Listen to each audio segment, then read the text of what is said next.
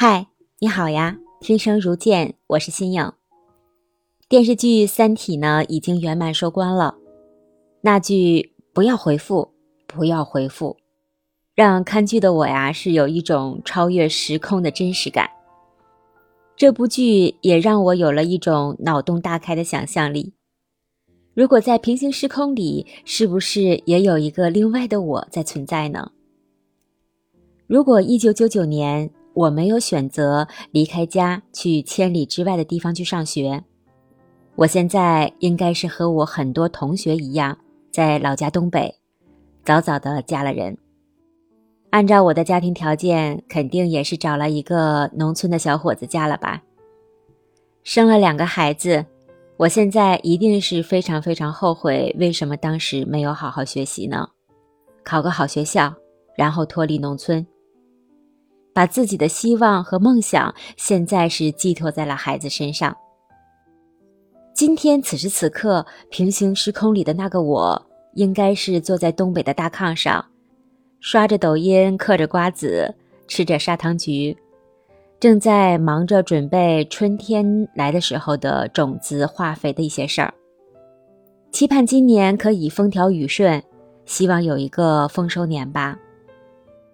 这二十年的我过得一定比现在要辛苦得多，我一定没有来过北京，一定很渴望看看天安门，一定很想爬爬长城，也一定不知道黑土地以外的冬天的二十摄氏度以上是一种什么样的感觉，一定不知道在冬季里如果能游个泳有多么的惬意。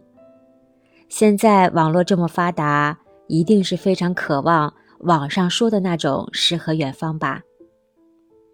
平行时空里的那个我，应该有一个男孩和一个女孩，一个孩子今年准备考大学，一个正在上初中。两个孩子还好，都很乖巧懂事。我虽然在教育上没有给予他们太多的帮助和指导，但是我一定已经意识到了教育的重要性。老家的教育条件也比我当年要好得多，孩子现在正忙着备考，我正期待着靠孩子考上一所好大学来改变自己以后的命运。我一定和多数的农村父母一样吧，懊悔当年那个样子。平行时空里的那个我，嫁给的那个男人应该比较本分，都是一个村里长大的。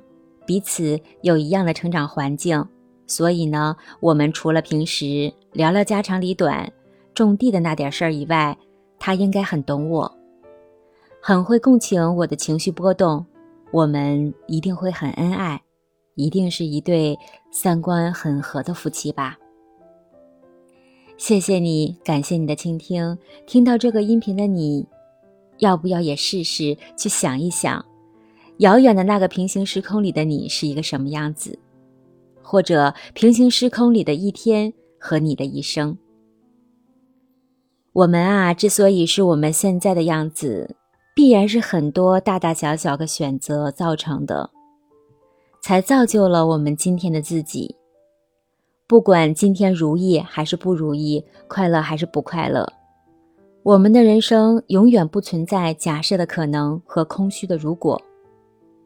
真实的故事，我来说，你来听。很多时候，我们也会听到这样的话：“当时的那个选择，就是当时最好的选择。”其实，这句话的真正意思是告诉我们：如果我们不如意，不要心存懊悔和埋怨，而是要当下去努力，努力寻找一个让自己快乐幸福的目标，然后想办法去拥抱可能的未来。